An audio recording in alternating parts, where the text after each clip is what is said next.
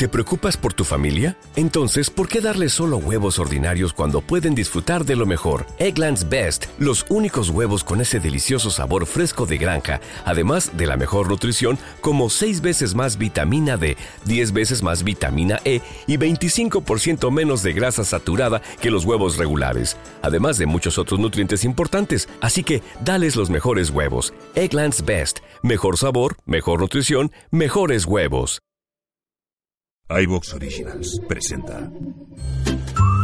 Hola amigos, bienvenidos a Ficción Marciana, el programa de iVox Original dedicado a la narrativa de ficción que... Eh, un momento, un momento, quieto, parado. ¿Qué pasa? Que yo sepa, iVox Original solo se puede escuchar en iVox. Ah, sí, claro. ¿Y? Es que la persona que nos está escuchando, yo creo que nos está escuchando desde otro sitio. Buah, pues entonces mal asunto, porque si no nos escucha desde la web o la app de iVox, escuchará el programa con más toses. ¿En serio? Muchas más equivocaciones Hombre, tan copo está panto. y palabrotas a cascoporro. Hostia, me cago en su... Y sobre todo no podrá escuchar nuestro programa de ficción marciana, sino un clip de audio repetitivo y machacón. Un clip de audio repetitivo, y machacón. Repetitivo y machacón. Repetitivo y machacón. Repetitivo y machacón. O sea, que ya no nos podrán escuchar desde iTunes, Google Podcast, Spotify. No, hombre, es nuestra forma de apoyar el desarrollo sectorial que iVox intenta implantar en el podcasting hispanoparlante. Tienen menos medios que otros, sí, no cabe duda, pero muchas ideas y anticipación. Y es que iVox entiende el podcasting, por ese motivo nos identificamos con ellos. Si a partir de ahora escucháis los programas de ficción marciana y otros de la red marciana en la web o en la app de iBox, os lo agradeceremos infinitamente. Seguiremos publicando entregas de relatos, cuentos. Y tendremos contenidos públicos y otros exclusivos para agradecer el apoyo de nuestros suscriptores. Te esperamos en iVox. ¡Gilipichis!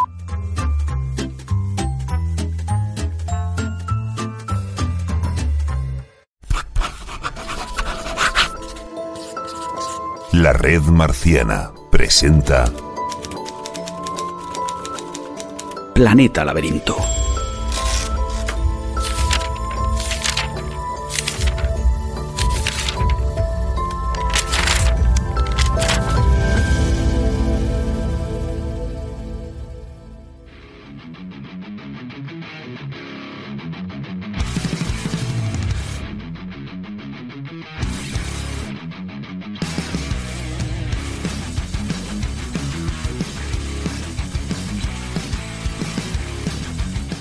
Bienvenidos a vuestra cita quincenal con Planeta Laberinto, un espacio de la red marciana en el que destacamos los lanzamientos más recientes de, en este caso, el sello Planeta Comic.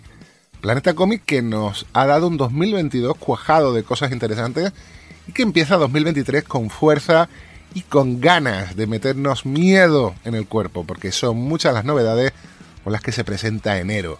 Pero aquellas en las que nosotros aquí y ahora vamos a profundizar están todas marcadas en mayor o menor medida por una temática clara, el terror. Soy José Ceballos y hoy me acompaña un destacado colaborador de la red marciana, con el que a mí, lo he dicho muchas veces, lo que me gusta es reírme, pero hoy me ha tocado acongojarme. Samu Valdera, solo tengo una pregunta para ti y es... ¿Hay maldad? Hay mucha maldad.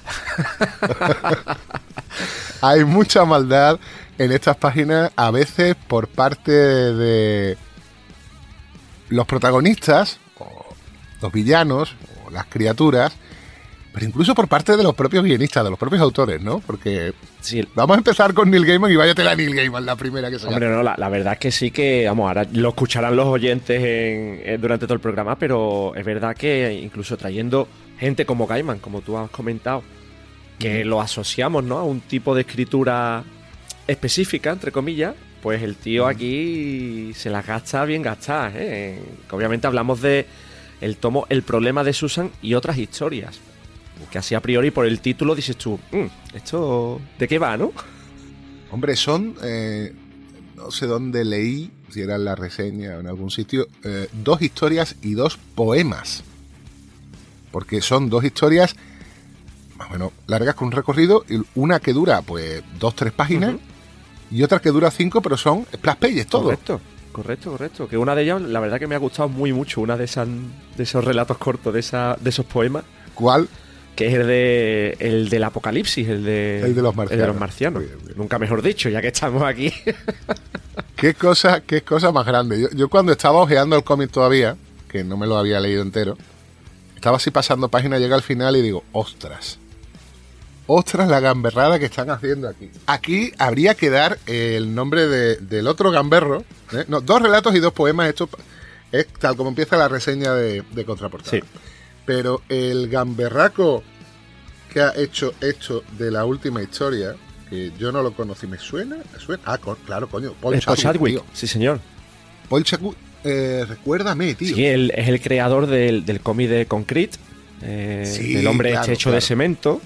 Sí. Y también hizo, colaboró con Y el último hombre, por ejemplo, de Sí, Vaughan. Ciertamente. Pues el estilo le pega, le pega como anillo al dedo. Sí, sí, sí, sí, totalmente.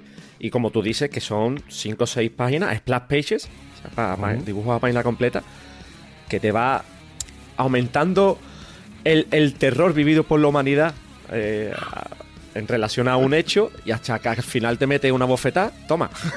Sí, sí, sí, sí. Porque lo, lo cachondo, esto, es- esto es como el chiste muchas veces cuando nos ponemos de cachondeo con el apocalipsis y con lo apocalíptico. Siempre hacemos lo mismo y es, eh, bueno, eh, ¿cuál es el orden? Pues de primero los marcianos, después Godzilla, después...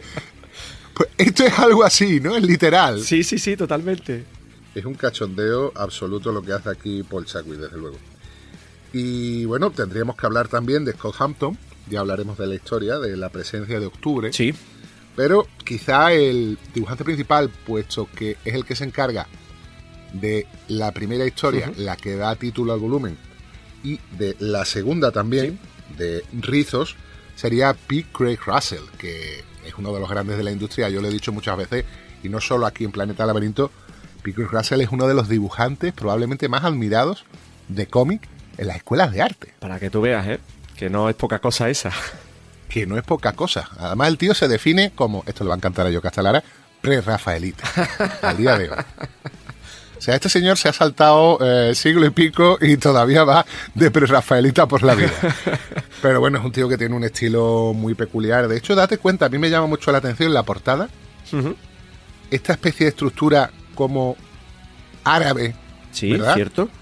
Que tiene el título, la construcción que hace con el título, casi un grafiti. Sí, es más, eh, a, a primera, Ya a primera vista antes, tú no es tienes, muy suyo. tú no eres capaz de leerlo del tirón, ¿eh? No, no, no, no, no, tienes que acercarte y disfrutarlo, tío. Pero eh, Lo de Susan yo no era capaz de, leer- de leerlo. La N de Susan, vaya N, parece una G claro, claro, claro. Pero es una maravilla. Este es el trazo de Pickles Russell, que es un dibujante, como digo, increíble. Yo flipo con él por lo detallista que es por momentos. Y luego, en otros, lo simple que puede ser, con los rostros, por ejemplo, en pequeñito, pero a la misma vez lo descriptivo. Sí, Y- sí, no, sí, la verdad, en- la misma portada lo puedes ver en esa montaña creada por cuerpos. Eh, te das cuenta, porque además estamos hablando de, de- de personas y de animales. Y, y son rostros pequeños, pero muy definidos. Sí. Mira, Y, o sea, es que sí, sí, el tío, el tío, es, el tío es tremendo. Hay una viñeta ya aproximadamente la mitad, la primera mitad de, de este relato, en la que se ve, yo lo tengo delante, la cascada Sí, y el palacio con el arco iris arriba, en la esquina superior derecha. aquí, estoy en ella. ¿Quién te hace Están eso? con el columpio. ¿Quién te hace eso, tío? Pickles Russell. La verdad, ¿tú, tú sabes que me recuerda precisamente esta viñeta un poco al pequeño Nemo. A Little de Nemo que iba a decir. Al pequeño Nemo A de Nemo, tío. sí. Mm. Es que esto es una maravilla. Bueno, la historia. ¿Qué es lo que hay detrás del problema de Susan? ¿Cuál es el problema de Susan? Buah. eh, Tú lo has pillado, ¿no? La yo lo he pillado, ¿no? pero, pero reconozco. A ver, lo pillas porque te lo muestra. Sí. Lo que pasa es que yo no lo, no lo relacioné. A ver cómo, cómo lo explico. Lo entendí mal. Mm, ¿Vale? Lo, lo entendí mal hasta que caí eh, en el autor del libro y me explico. A ver, esta primera historia trata sobre Narnia. Sobre el famoso libro, o sea, los relatos de Narnia de... Las crónicas de, Narnia que se han llamado en cine, el exactamente. león, la bruja y el armario y lo que continúa. Correcto, entonces claro, aquí está Susan que, que da título a, a la historia y, a- y al cómic. Es Susan la protagonista de las crónicas de Narnia, pero ya de mayor. Y en nuestra realidad. por cosas que entenderán los que hayan leído la novela y en concreto el, el final. Claro, entonces eh, yo, yo te digo mi error, mi error es que yo al principio pensé que ella era la escritora de Narnia, Mm. hasta que caí que era, eh, que era, que era Claro. Luis. C.S. Lewis, el amigo de. Tolkien. Lewis. Por eso digo yo que lo entendí mal al principio. Y ostras, eh, a base de detallitos, de cuando ella ya está mirando la esquela del periódico eh, y ve determinados nombres y tal, empiezas tú a relacionar y dices, madre mía, Gaiman, aquí te lo estás currando, ¿eh? No solo se lo está currando, es que se está quitando una espinita. Sí, también. Esto es una venganza personal de Neil Gaiman. Te voy a explicar por qué. Hace unos cuantos años, de esto hace pues bastante, voy a ver si tengo por aquí la fecha de publicación, pero de esto tiene que hacer por lo menos 15 años, calculo yo. Mira, esto, el original, no, la edición de Planeta es de 2009, ¿vale? Fíjate. Han pasado ya unos añitos. Eh, publica Planeta de Agostini. ni si- No es todavía Planeta Comic, Ajá. no es Forum. es- esto va con, con el sello Planeta de Agostini. La colección Valhalla. En la colección Valhalla se publican dos obras sobre Elric. La primera de ellas es la que yo tengo en las manos, Portadora de Tormenta. ¿vale? De quién es, de nuestro amigo Peter Russell Correcto. y su amigo, el colorista Loven Kinzierski, creo haberlo pronunciado bien, que también es el colorista de lo que hay aquí de, de Russell en El problema de Susan. Sí. Bueno, pues esto, antes de empezar con la propia historia de Elric, con la adaptación de Portadera de Tormentas, hay una historia llamada Una vida adornada por el primer Murkoch, de Neil Gaiman. Aquí se cuenta lo que pasó. Estamos hablando de un Neil Gaiman que es un chaval, es un adolescente, su familia es judía, con los años se acabarían haciendo cienciólogo. Esto ya bien me lo expliqué, pero bueno, cada cual con lo suyo. Y los padres, pues nada, como pasa muchas veces con los niños. Oye, niños, que te vamos a meter en un colegio católico. ¿En serio? Sí, porque es un buen colegio. Ah, bueno, vale. Tú diato que sí. Eh, va para allá y la experiencia no es muy buena. A ver. Vamos a decirle así, este señor, mm, eh, después de estar allí, sale más escamado del catolicismo. que él siempre ha sido, tú lo sabes, sus escrito un tío desde el punto de vista de la creencia muy tolerante con todo, Sí. todo le parece bien, pero de allí sale un poco mosqueado. ¿Te está gustando lo que escuchas? Este podcast forma parte de Evox Originals y puedes escucharlo completo y gratis desde la aplicación de Evox. Instálala desde tu store y suscríbete a él para no perderte ningún episodio. Hola, buenos días, mi pana. Buenos días, bienvenido a Sherwin Williams. ¡Ey! ¿Qué onda, compadre? ¿Qué onda? Ya tengo lista la pintura que ordenaste en el ProPlus app. Con más de 6.000 representantes en nuestras tiendas listos para atenderte en tu idioma y beneficios para contratistas que encontrarás en aliadopro.com. En Sherwin Williams somos el aliado del PRO.